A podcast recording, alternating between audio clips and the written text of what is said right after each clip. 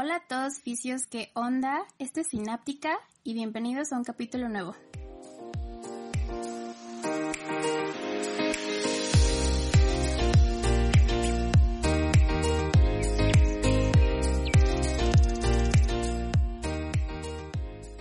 Hola, ¿cómo están? Sean bienvenidos una vez más a Sináptica. Y continuando con el tema de la semana pasada, que eran los efectos secundarios del tratamiento del cáncer y pues por la misma enfermedad, recordemos que los principales que habíamos abordado eran el dolor, la fatiga, las alteraciones de movimiento y el linfedema. Y bueno, pues el día de hoy vamos a estar hablando sobre la influencia y el papel de la nutrición en el tratamiento y la prevención de estos efectos secundarios. Y bueno, para esto el día de hoy nos acompaña el doctor Eduardo Luna. Él es médico general por la Universidad Justo Sierra, especialista en bienestar y salud corporativa y maestro en administración de instituciones de salud por la Universidad Anáhuac. También es especialista en nutrición clínica por la Universidad La Salle y cuenta con más de siete años de experiencia en nutrición clínica. Y bueno, antes de comenzar, queremos aclarar qué es la nutrición, porque todavía pues existe esta idea de que solamente seguir una dieta o de que nada más tenemos que asistir con un em, experto en nutrición cuando queremos bajar de peso o, tenemos alguna idea de, seguir con una nutrición deportiva o algo así. Entonces, eh, doctor, cuéntenos qué es la nutrición realmente y en qué consiste. Sí, claro. Hola, me da mucho gusto estar aquí con ustedes. Muchas gracias por la invitación. Y bueno, la nutrición que es, yo considero, y a pesar de mi formación médica, he ido aprendiendo con el paso del tiempo que la nutrición no es nada más una cuestión, como bien lo dices, para bajar de peso y demás. La nutrición tiene que ser parte del estilo de vida y tiene que ser parte del tratamiento integral para muchas enfermedades. Yo le he encontrado una utilidad tremenda en enfermedades crónico-degenerativas y con resultados que la verdad yo nunca había visto ni siquiera con medicamentos. Entonces, al momento de, combinar esta cuestión de la nutrición con la cuestión médica, dan unos excelentes resultados. Y como bien te digo, es tendría que ser parte de cualquier tratamiento integral. Ok, muy bien. Y pues ya metiéndonos un poquito más al tema de cáncer, pues nosotros encontramos que los principales problemas nutricionales que sufren los pacientes oncológicos son la desnutrición o una pérdida eh, de peso que progresa rápidamente, la anorexia, la caquexia y sarcopenia. Además, pues el estado nutricional del paciente en relación a estos problemas puede ir cambiando en cualquier momento, ya sea desde el inicio y durante el tratamiento. ¿Esto es correcto, doctor? o cuáles son los problemas relacionados con la nutrición que se presentan con más frecuencia.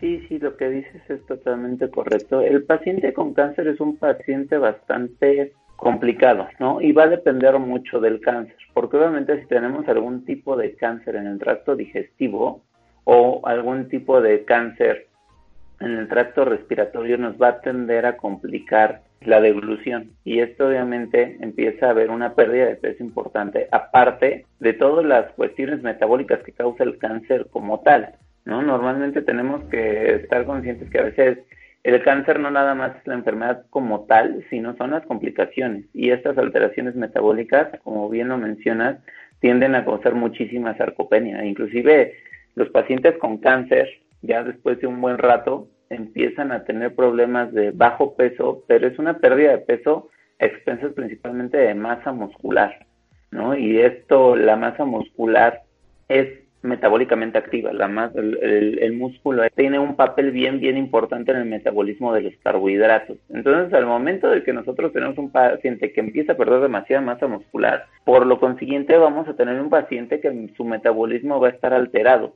y que va a tener una mala absorción, aunque se le metan nutrimentos y demás, no los va a aprovechar de la mejor forma y esto va a empeorar, su, su estado, ya que si tenemos una, una enfermedad que le está pegando, que es orgánica como tal, y aparte no tenemos una buena nutrición y que tenemos que acordarnos que básicamente todas nuestras células, este, las sustancias que se dan en la respuesta inmune tienen que ver con proteínas, obviamente va a haber una alteración en el ciclo de las proteínas, va a haber una mala absorción y esto va a complicar el mismo proceso metabólico y se hace un pequeño círculo vicioso. Es que no es nada más la enfermedad, sino que ahora tengo un paciente enfermo con cáncer y que aparte no va a tener una nutrición ideal y esto va a hacer que su deterioro sea mucho más rápido. Y estos problemas tienen diferentes porcentajes de incidencia, pero ¿algún tratamiento como la radioterapia o la quimioterapia puede aumentar el riesgo de que alguno de ellos se presente?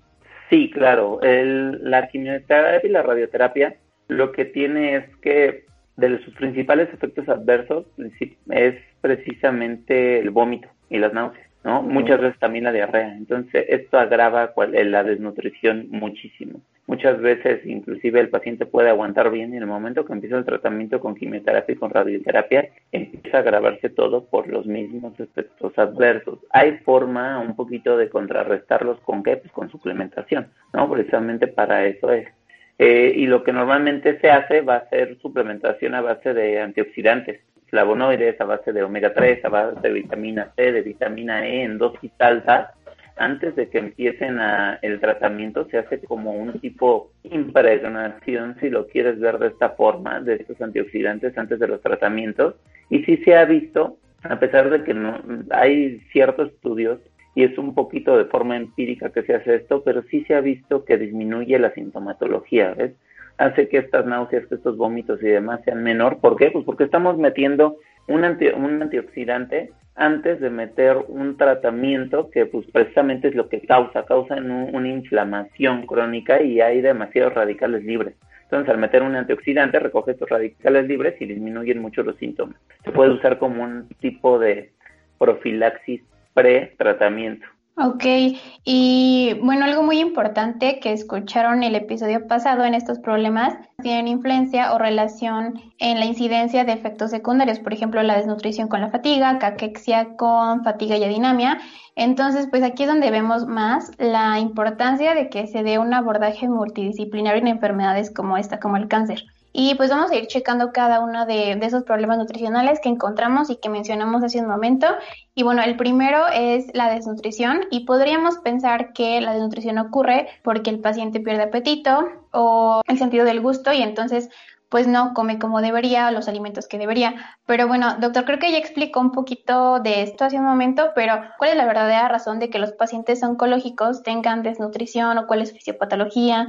¿Está relacionada entonces con, con que no coman o cuál es más, más así específicamente la razón? Realmente son muchas razones, ¿no? Porque como bien lo mencionas, el, el paciente que, más el que ya está en una fase avanzada, tiende a perder el apetito.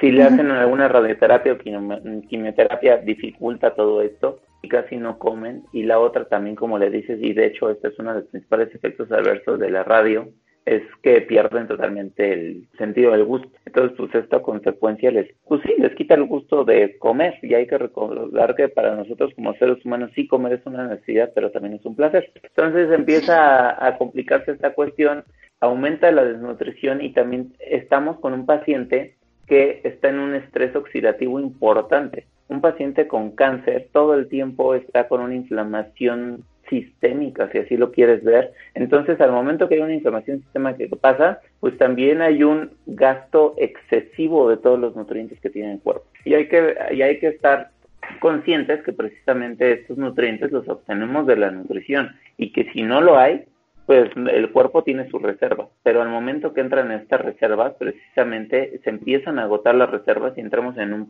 proceso de desnutrición y de una pérdida importante de masa muscular, que es principalmente donde están estas reservas. Pero realmente es un factor, eh, digamos que eh, la desnutrición tiende a ser multifactorial y también va a depender muchísimo, como comentaba en un principio, de dónde está el cáncer, ¿no? Porque no es lo mismo un paciente que tenga un melanoma a un paciente que tenga un cáncer gástrico o a un cáncer intestinal. Obviamente los que tienen algún tipo de cáncer en el tracto digestivo, pues su dificultad para comer va a ser mucho mayor, ¿no? Inclusive pueden empezar con este este proceso este catabólico desde antes, porque no pueden ingerir de forma adecuada y pues ya se tiene que hacer uso de otros tipos de nutrición como la nutrición parenteral. Ok, y pues muchas personas que no pertenecen al área de la salud o incluso algunas que sí, pues no saben que la pérdida de peso es un signo de cáncer. Entonces, ¿cuándo eh, sería momento de empezar a preocuparnos o tomarlo como un signo de alerta? Y si esta pérdida de peso es más notoria solo en el cáncer de estómago, como lo había mencionado, o de pulmón, o eh, este se presenta en todos los tipos de cáncer. Ok, en cuanto a la pérdida de cáncer asociada al, a la enfermedad como tal, se presentan prácticamente todos los tipos de cáncer. ¿Cuándo nos tenemos que preocupar? Obviamente pues, tenemos que ver que, que no se confunda, ¿no? O sea, si la persona empezó a hacer mucho ejercicio, si la persona empezó a estar en una dieta y demás, hay que tomarlo en cuenta, pero supongamos que tenemos una persona que no ha hecho ningún tipo de cambio de hábito durante este tiempo que de repente de un mes para otro bajó 10 kilos. O sea, ahí nos tenemos que empezar a preocupar. Realmente tenemos que empezar a, a, preocuparnos si vemos que tenemos una pérdida de peso de más de 5 kilos en un mes y que inclusive pasa otro mes y pierdo otros 5, ya tenemos que estar acudiendo a algún médico para ver qué pasa, porque no es normal si nosotros no hemos hecho ningún tipo de, de cambio de hábitos. Y como te mencionaba, sí, en el cáncer de estómago y demás, los mismos síntomas van a provocar que no se coma bien, pero en, todos los demás cánceres también hay una pérdida de peso por esta cuestión que te les comento de que el sistema inmune está todo lo que da. Entonces, el momento que el sistema está todo lo que da, pues empieza a consumir demasiadas proteínas, porque recordemos que prácticamente todas nuestras células inmunes y las inmunoglobulinas que va a estar produciendo son a base de proteínas. De hecho, las, las inmunoglobulinas son proteínas, ¿no? Entonces empieza a haber un desgaste excesivo y es cuando vemos este tipo de cosas. Y también aclarar, digo, yo creo que ya lo había mencionado, la pérdida de peso de un paciente con cáncer siempre es a expensas de músculo. ¿Cómo nos vamos a dar cuenta si es a expensas de músculo o de grasa? Pues no, seguramente han visto estos, estas personas que bajan muchísimo de peso y hasta les cambia el color de la piel, que se ven como amarillos, pálidos, que se ven esqueléticos, que se, que se ven demacrados. Eso significa que es una pérdida de músculo. Cuando hay pérdida efectiva de grasa, no se ven esos cambios en la cara y no se ve una persona enferma. Y bueno, referente, bueno, relacionado a esto, algo muy interesante que encontramos es que contrario a la pérdida de peso, también se puede presentar obesidad una vez que el paciente ya termina con sus tratamientos, ya sea quimioterapia o radioterapia, cualquier tratamiento médico que le hayan dado, que puede presentar obesidad. Esto es, es cierto, si se da, no se da, y volvemos a lo mismo, ¿en qué tipo de cáncer se presenta más o es de manera general en cualquier tipo de cáncer se puede dar esta situación? Es de manera general, porque ¿qué pasa? Pues imagínate que tienes un cuerpo que estuvo en estrés durante mucho tiempo. Lo sometiste a tratamientos sumamente estresantes también. Seguramente le dieron nutrición parenteral y demás, y la nutrición parenteral pues es, es pesadita, tiene muchos nutrientes. Pasa todo eso, ¿no? Afortunadamente pasa el proceso, ya está bien y demás, y empieza otra vez con su vida normal.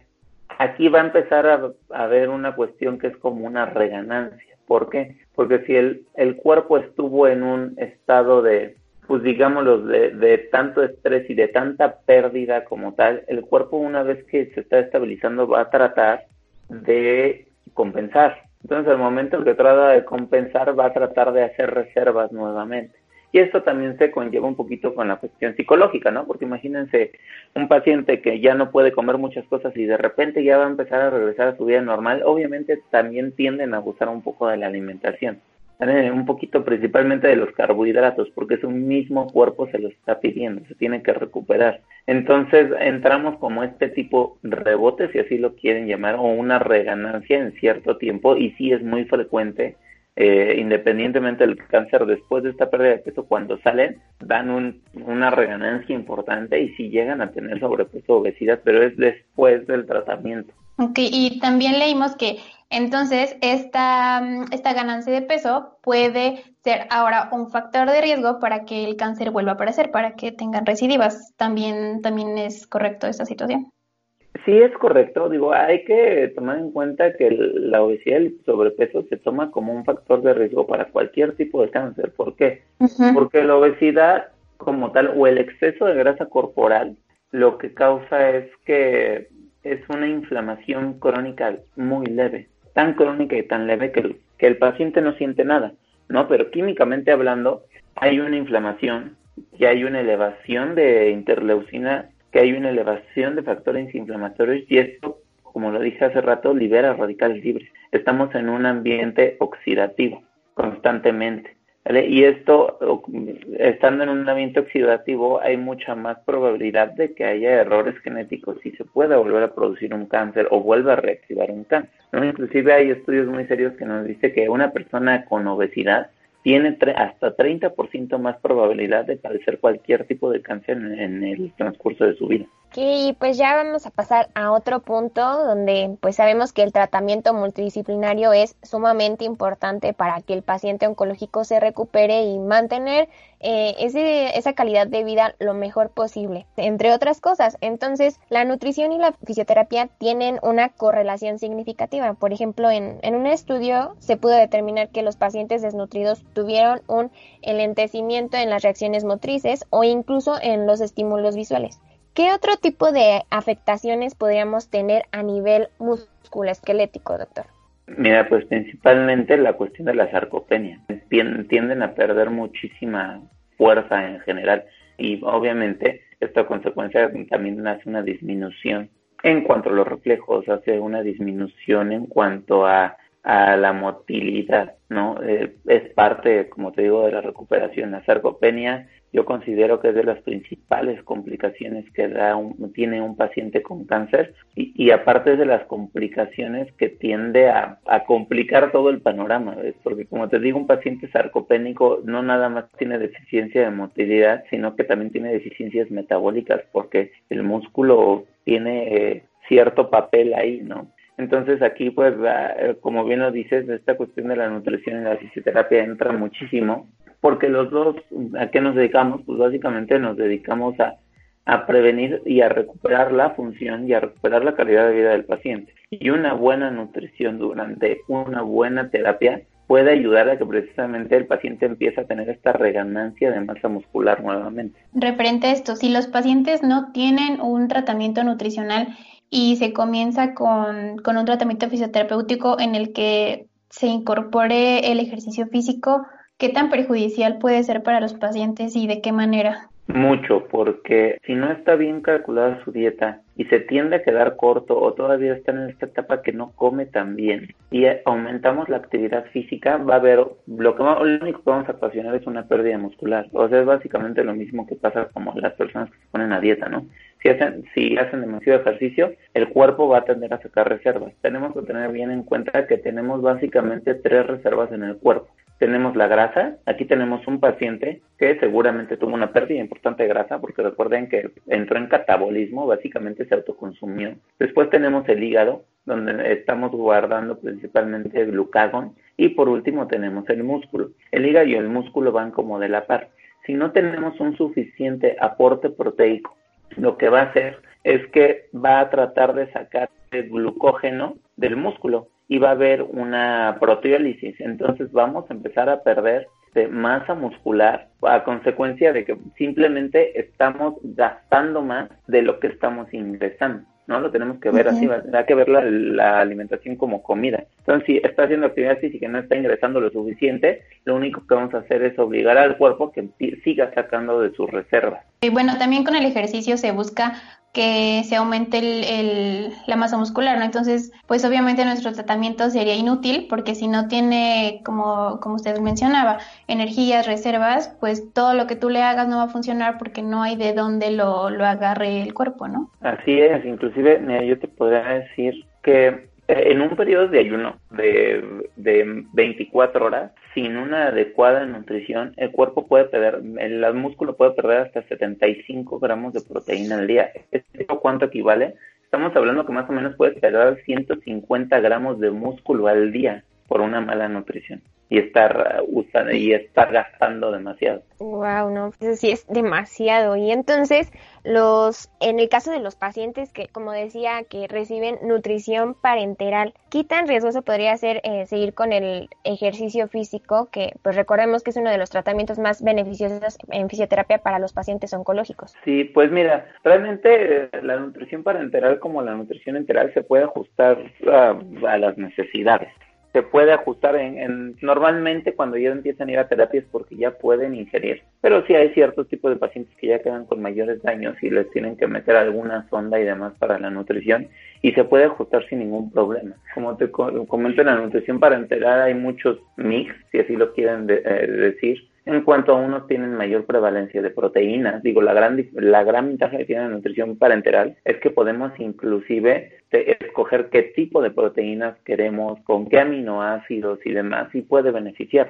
siempre y cuando esté bien asesorado y tenga un tratamiento especializado. ¿Y habría algún cuidado extra con ese tipo de pacientes que nosotros tendríamos que considerar? El cuidado más que nada sería de la forma en la que están recibiendo la nutrición, ¿ves? Porque pueden tener, seguramente un paciente con nutrición parenteral tiene un catéter. Entonces sí hay que ver muy bien cómo esté fijado el catéter y demás para que no en algún movimiento de más, chin, se vaya a salir, ¿no? Y ponerse muy de acuerdo con el nutrólogo, que ustedes vean qué tipo de ejercicio le van a poner y demás, y el nutriólogo le pueda calcular una dieta ideal para ese tipo de actividad física que le van a dejar. Ok, bueno, claramente cada paciente necesita un régimen alimenticio adaptado, pues según sus condiciones, sus necesidades, pero de manera general, ¿qué recomendaciones nutricionales podrían aplicarse para los pacientes oncológicos? Ok, mira, de manera general es básicamente evitar los oxidantes, es decir, disminuir el consumo de carnes rojas, aumentar el consumo de carnes blancas y con grasas insaturadas, eh, suplementar, siempre llevar una suplementación, como lo dije hace rato, con omega 3, vitamina D, vitamina C, algunos flavonoides, llevar una correcta nutrición. Eh, precisamente lo que podemos ayudar aquí es evitar esa sarcopenia llevando una correcta nutrición, llevar también un cálculo ideal de proteínas de acuerdo a cada persona, es decir, es sumamente individualizado, ¿no? Pero realmente hay muchísimas estrategias, inclusive yo les podría decir que el simple hecho de llevar una nueva nutrición, aunque no tenga ninguna enfermedad, es una excelente forma de prevenir cualquier tipo de enfermedad, o por lo menos de bajar el riesgo. No se puede garantizar 100% algo, pero sí podemos bajar el riesgo. Bueno, pues ya para ir concluyendo, nos gustaría que nos comparta su opinión como experto en nutrición sobre la fisioterapia y la nutrición en conjunto como parte del tratamiento del cáncer, porque pues anteriormente habíamos comentado que en nuestro país todavía no se les reconoce como se debería, ya sea que porque no se les conoce o porque pues simplemente no le dan la importancia.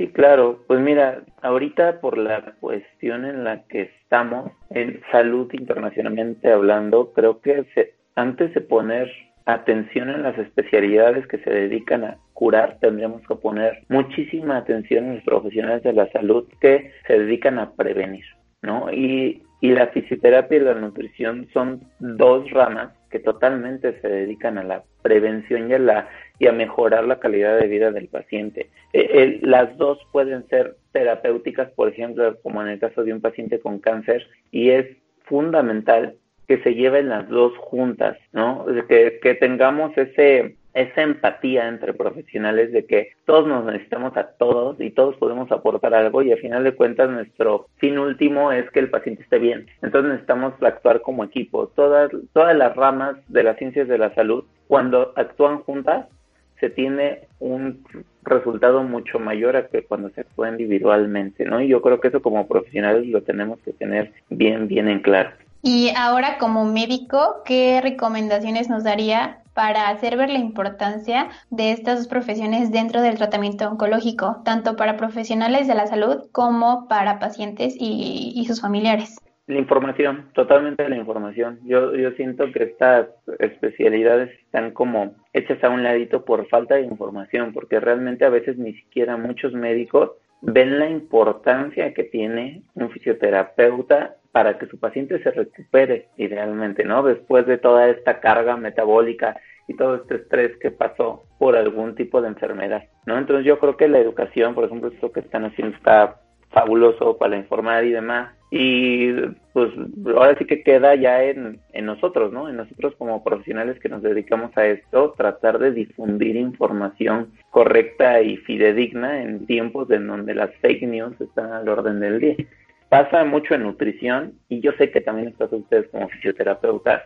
gente que se pone atribuciones y de repente ya llegan con uno, pues el paciente ya todo fregado, ¿no? porque desgraciadamente cayó en manos de alguien que no tuvo la humildad de decir, no lo sé todo. O sea, a mí me ha llegado pacientes que a veces el, como dices, el healthy coach o el entrenador de su gimnasio les pone sus dietas y no tienen humildad de que, o sea, nosotros como profesión estudiamos años, o sea, yo en lo personal me eché siete años de medicina y año y medio en mi especialidad en nutrición y llevo, y, y no dejas de aprender, o sea, somos personas que todo el tiempo estamos aprendiendo y nos estamos actualizando, al igual que ustedes estudian una carrera para hacer lo que, lo que hacen. Y es precisamente lo que tenemos que hacer conciencia y desgraciadamente pues también hacer conciencia en los pacientes, ¿no? Porque los pacientes no están obligados en saber, pero este pues hay que tratar de, de informarlos, que parte de nuestra tarea como profesionales de la salud, informar y educar un poquito a nuestros pacientes para que no se dejen engañar, porque yo he tenido pacientes desafortunadamente que inclusive me llegan con daño hepático por una dieta mal calculada. ¿no? A ese grado podemos llegar, o, o, con ustedes, a una una persona que tenga, inclusive ya llegó a una discapacidad por un maltrato de alguien que no sabía lo que estaba haciendo. Exactamente. Sí, así es. Pues bueno, muchas gracias por estar con nosotros en este capítulo en Sinóptica. Nos dio mucho gusto que, que aceptara nuestra invitación y que pudiera compartir sus conocimientos con nosotras. No, ¿de qué? Con todo gusto. Y cuando gusten, aquí andamos. Muchísimas gracias. Pues esperemos eh, tenerlo pronto en otro capítulo. Con gusto. Y seguimos viendo cómo es que un abordaje multidisciplinario es tan importante y pues hemos llegado con esto al final de este capítulo. Si llegaron hasta aquí con nosotras, muchas gracias y pues nos escuchamos en la próxima.